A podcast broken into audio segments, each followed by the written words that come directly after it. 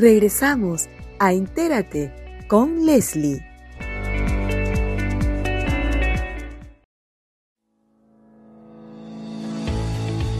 Entérate con Leslie, una portal web de información, entrevistas y transmisiones en vivo. Síguenos a través de nuestras redes sociales, Facebook, YouTube, Twitter, Instagram y ahora todas nuestras entrevistas también por podcast. No te lo pierdas www.enterateconleslie.com.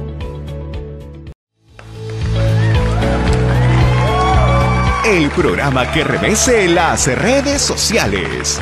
Presentamos a nuestra conductora. Bienvenida, Leslie.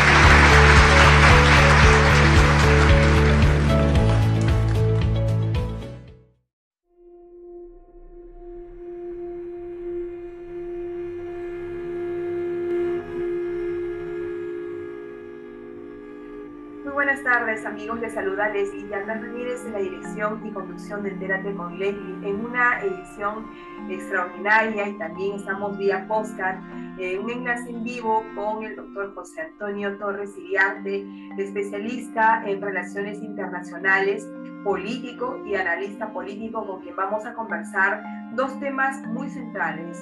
Primero, eh, las observaciones de la fiscal Fonsuda respecto a eh, las eh, conclusiones por anticipado de la situación de Venezuela, en la que se ha determinado que existe una base razonable para determinar que en dicho país se ha cometido o se habría cometido crímenes de lesa humanidad, desapariciones, violaciones físicas, entre otras. Eh, por lo menos a partir de abril de 2017 a la fecha. Como bien nosotros eh, señalamos, la fiscal terminó su mandato y deja estas observaciones que publicó el martes 10 de agosto, aunque estas conclusiones tienen fecha 14 de junio del 2021. Y el segundo tema con el que vamos a conversar con el doctor José Antonio Torres Iriarte va a ser eh, las recientes eh, declaraciones explosivas del canciller Héctor Beja, quien eh, ayer en un programa dominical, Panorama, para citarlo como fuente, visualizamos todos en el Perú un poco el pasado y las declaraciones del ahora canciller Héctor Bejar y señaló pues que el terrorismo en el Perú se inicia con la Marina de Guerra. Esto ha suscitado una explosión de reacciones contrarias al canciller. Tenemos entendido de que ya acaba de concluir la reunión en Palacio de Gobierno con el presidente Castillo. No se sabe hasta el momento, es una nota en desarrollo, pero vamos a esperar cómo eh, realmente se va a eh, eh, descontextualizar todo este tema. Yo creo que el canciller debe dar ya un paso al costado. Son demasiadas declaraciones que ponen en juego la imagen del Perú, la conducción de la política exterior, las relaciones internacionales. El Perú ha sostenido una imagen proba, idónea en, estos últimos años y no queremos pues que esto realmente se vea afectado. Doctor José Antonio Iriarte, muy buenas tardes. Gracias por estar en el programa Interante con Leslie y Queremos escuchar sus primeras reflexiones. Primero vamos con el tema de Venezuela. ¿Qué le parece a usted las observaciones y o conclusiones que deja la fiscal eh, saliente de la Corte Penal Internacional respecto a Venezuela, al régimen de Maduro? Bueno, creo que es un primer paso. el, el informe elaborado por la fiscal saliente eh, está asumiendo funciones un abogado de nacionalidad británica y sin embargo lo que puedo decir como primera impresión que los organismos internacionales o los tribunales internacionales que se han formado como parte de este proceso de globalización de la justicia no están actuando con la prontitud, celeridad e inmediatez que corresponde a hechos tan graves como los que son señalados en el informe y que además eh, el gobierno de Venezuela actuó dentro del marco que le permite la legalidad para impedir que este, este informe eh, pueda ser sustentado oportunamente. de tal modo que se está dando una, una acción dilatoria. El nuevo eh, fiscal a cargo de la causa eh, está asumiendo funciones en fecha próxima y lamentablemente en Venezuela todos los días se siguen cometiendo graves violaciones a los derechos humanos y en medio de la crisis derivada por el COVID y en medio de las llamadas sanciones económicas unilaterales como son reconocidas en el plano del derecho internacional, existe una abierta violación y una lentitud que llama la atención de parte de la justicia internacional. Eh, bueno, comparto con usted que eh, realmente eh, se está avanzando, pero lentamente. Pero es un primer paso que se está dando para poder ya ver cuáles son la toma, o sea, cuál sería la toma de decisiones ya a partir de estas conclusiones que deja la fiscal saliente de la CPI o de la Corte Penal Internacional. Eh, evidentemente no, no, todavía el caso no está admitido, está todavía para una, una decisión al respecto. Ya el fiscal eh, británico sabrá qué hacer en el tema, pero si dice, yo he leído la, el documento, la, el informe de la fiscal eh, saliente Fonsuda, ¿no? que digamos, existe una base razonable, ¿no? Para creer que en dicho país sí se habrían cometido crímenes de lesa humanidad, eh, eh, detenciones arbitrarias a opositores del régimen, incluso está identificando quiénes eh, de las fuerzas del orden de seguridad están incluidas, personas que, por ejemplo, están a favor del gobierno y con aquiescencia del gobierno han conducido estas hostilidades en contra de los opositores al régimen. Entonces, eh, el informe desmenuza, desagrega realmente puntos muy relevantes para, yo creo, con mucho optimismo, que el fiscal eh, británico podría de alguna forma ya oficializar ¿no? una decisión al respecto. ¿Usted cree que ya eh, este informe, digamos, correspondería ya, eh, digamos, admitir el caso y que se investigue ya a nivel de la Corte Penal? Que siga ya el procedimiento, en realidad. Claro, el, informe eh, puesto a consideración de la Corte por el fiscal saliente es bastante explícito. Creo que no deja duda alguna sobre hechos concretos señalados casos puntuales, detallados, eh, y hay que advertir que la justicia penal de esta naturaleza tiene que actuar en base a individualidades, en base a personas. Si se sancionan, no serán sancionados los estados, sino determinadas personas. Entonces, en este caso, creo que este proceso eh, hay que enmarcarlo dentro de un proceso de largo aliento, donde tarde o temprano la justicia internacional sancionará seguramente a Nicolás Maduro, a los, a los comandantes de las Fuerzas Armadas de, bolivarianas, del Policía Nacional Bolivariano, con nombre y apellido por casos específicos señalados en el expediente y en las causas abiertas en la justicia internacional.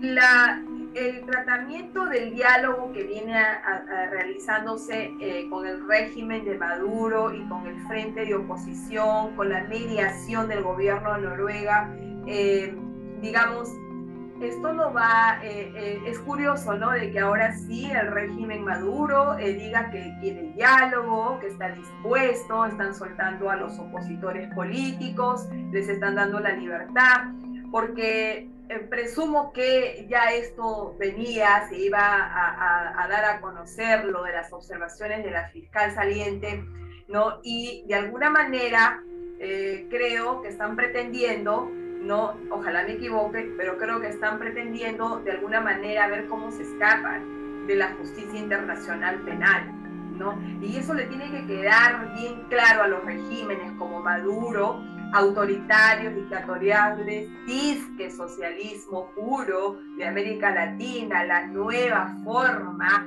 ¿no? de gobierno, de sistema político que va a salvar al país, porque esas son sus alegorías, sus lemas, ¿no? Este es el resultado, estas son las consecuencias, ¿no? Ningún jefe de Estado, ninguna persona miembro de su gobierno que ha participado directa o indirectamente se va a eximir de responsabilidad respecto de los crímenes que pudieran haberse cometido en esta eh, República de América Latina. Eh, ¿Usted cree que este proceso de diálogo que está haciendo actualmente Venezuela, que yo creo que tiene que llegar a un acuerdo de paz con, con el pueblo, sí, pero eso no significa que el régimen Maduro quede exento de responsabilidades? Así es, así es. Totalmente de acuerdo, coincido, porque el proceso político que se va a llevar a cabo bajo el auspicio del gobierno de Noruega, el diálogo político, la negociación eh, entre el gobierno y la oposición, creo que es un gesto del gobierno, un gobierno amenazado, no por sanciones económicas, sino amenazado por un descontento social de consecuencias eh, eh, mayores, más aún cuando en los sucesos de La Habana del 11 de julio marcaron un aviso, y una notificación en mi concepto y una alerta al gobierno de Maduro porque puede haber un efecto dominó. Si en La Habana, en las principales ciudades de Cuba, hay un reclamo por eh, libertad y por mejores condiciones de vida, eh, por, y que ha demostrado que el gobierno de Díaz Canel ha usado la represión para evitar el para reprimir al pueblo que se ha expresado en las calles arriesgando su seguridad.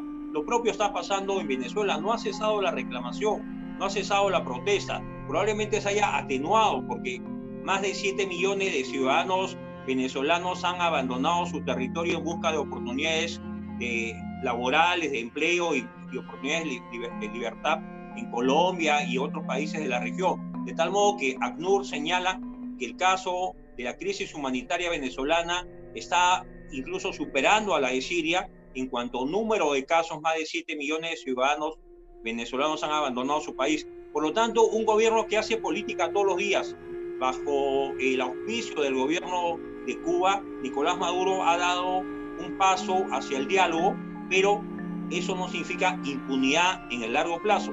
Tarde o temprano, la justicia internacional eh, dictará y resolverá estas causas que están en proceso de desarrollo y Nicolás Maduro y sus secuaces, eh, Díaz Cabello, los eh, comandantes de las Fuerzas Armadas o de la Policía Nacional Bolivariana tendrán que asumir de manera individual, individual sus responsabilidades en los crímenes de lesa humanidad en que han incurrido en los últimos años. Esta causa, doctora, habla de causas entre el 2000, abril del 2017, pero hay otras causas que tienen eh, fechas anteriores, 2014, 2015, 2016. Tal vez sea, esas causas sean materia de otras investigaciones y de otros expedientes ante la justicia penal internacional. Eh, sí, totalmente de acuerdo, doctor José Antonio Torres Iriarte.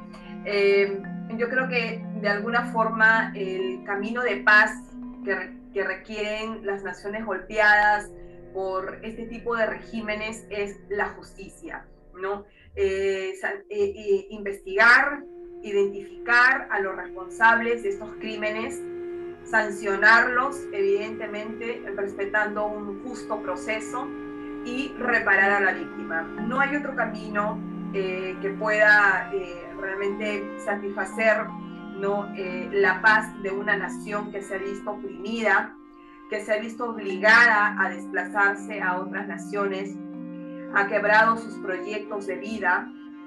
Y creo que el Perú tiene que tener, o la ciudadanía que nos escucha en estos momentos, debe abrir sus ojos, tiene que prestar mucha atención a lo que pasa a nuestro alrededor, porque nada es eterno, ¿no? Nada, absolutamente nada es eterno y tarde o temprano vas a responder ante la justicia, sea de tu país o a nivel internacional, vas a responder por los crímenes, por las violaciones que se han perpetrado en un régimen dictatorial, autoritario, como eh, así es calificado el régimen de Maduro. Por consiguiente, nosotros vamos a hacer un seguimiento ¿no? a esta observación. Yo espero que realmente el fiscal entrante, eh, que ya está en funciones, pueda eh, sinceramente formalizar ya la toma de decisión respecto al caso de Venezuela.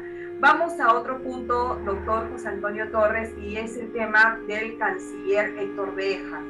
Eh, realmente eh, no sé qué criterios no han, han establecido ¿no? o han primado para poder elegir a una persona que no solo tiene un pasado que los condena, sino que ahora se ha pintado de cuerpo entero. ¿no? el día de ayer en un programa dominical, Panorama, eh, hicieron un reportaje sobre la vida de este señor y entre sus declaraciones, no condenables por cierto, dijo de que el terrorismo en el Perú lo había iniciado la Marina de Guerra, ¿no? Esta mañana hemos conocido el comunicado de la Marina de Guerra deplorando estas afirmaciones, rechazándolas en su totalidad, una corriente de opinión de exministros de defensa que han salido a la palestra para poder dar una opinión al respecto. Sinceramente vergonzoso que una persona como el señor Héctor Béjar no tenga en sus manos la conducción de la política exterior, las relaciones internacionales. ¿Qué opinión le merece, doctor José Torres Uriarte, usted que es especialista en relaciones internacionales? Bueno, a muchos sorprendió la designación del sociólogo Héctor Béjar como ministro de Relaciones Exteriores. Pero cuando anoche escuché a Vladimir Cerrón, cuando le pregunta el periodista Enrique Castillo si él aceptaría o tendría interés en un cargo ministerial en especial, el propio señor Cerrón habló de que le interesaría ser ministro de Relaciones Exteriores. Por lo tanto, que yo sostengo eh, creo no equivocarme, que como el señor Vladimir Cerrón no ha podido ser ministro de Estado, él ha propuesto y él ha avalado políticamente la designación de Héctor Béjar para hacerse el cargo de la política exterior, porque ambos coinciden en su forma de ver la política, su visión política, su visión latinoamericana, su visión respecto al marxismo-leninismo, respecto a las guerrillas de los, de los años 60 o el accionar subversivo de los 80. Yo tuve siempre la impresión que el doctor Béjar había evolucionado, se había rectificado, podía hacer una autocrítica, pero me equivoqué. Creo que el doctor Héctor Béjar, en la etapa eh, de su vida que está hoy eh, en la que tiene la altísima responsabilidad de conducir la política exterior peruana, está usando su cargo para hacer declaraciones políticas para hacer afirmaciones temerarias y para desnaturalizar el trabajo de un ministro de Relaciones Exteriores de un país donde su Cancillería ha tenido como valía su profesionalismo, su tecnicismo y el servicio al país por encima de las ideologías y de los partidos políticos.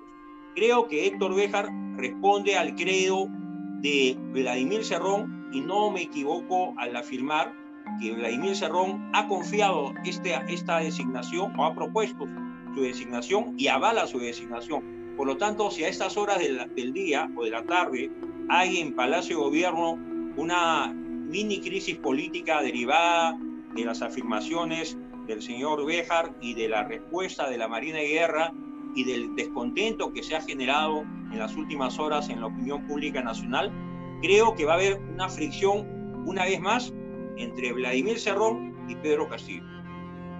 Solamente me permito discrepar con usted en el tema de la mini crisis política. Yo creo que tienen una tremenda crisis política desde que asumieron el gobierno, porque en realidad están demostrando al país cada minuto, cada hora, cada día y semana que pasa en nuestro país que no están preparados para gobernarlo.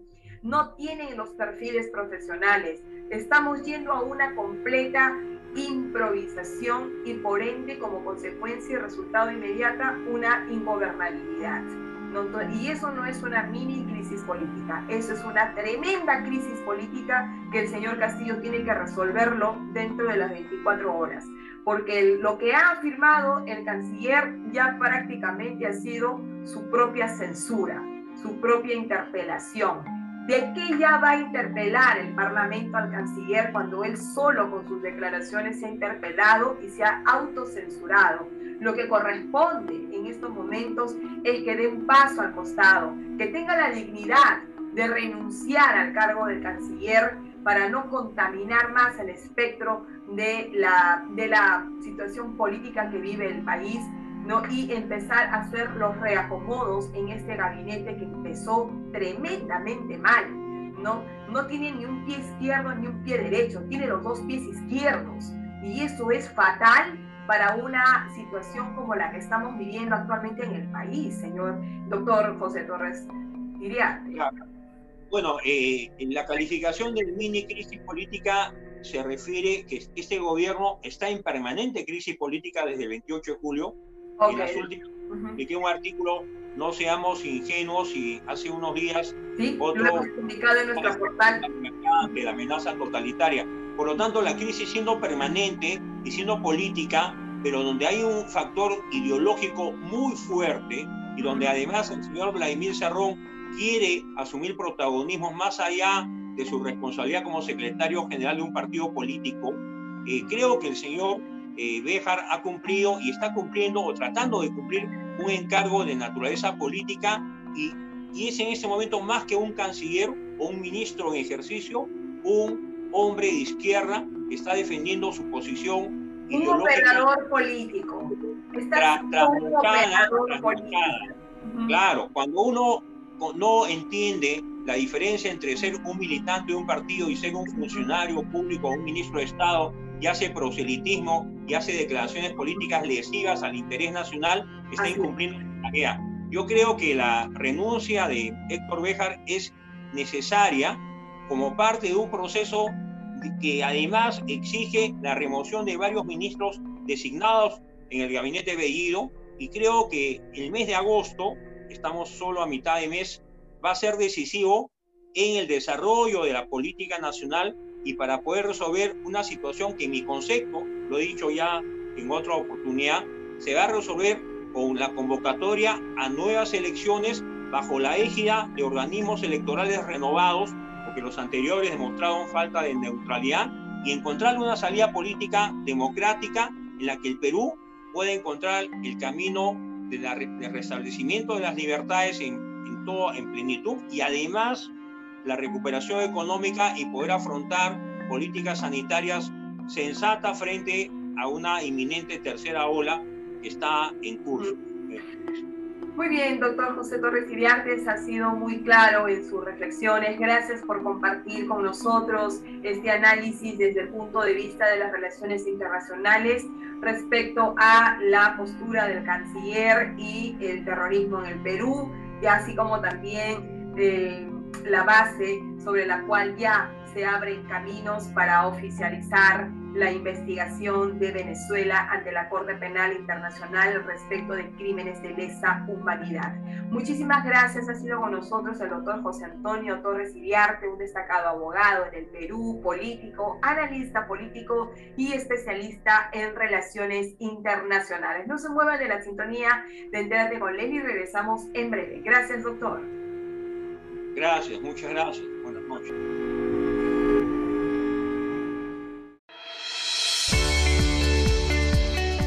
No te muevas de la sintonía de Entérate con Leslie. Regresamos en breve.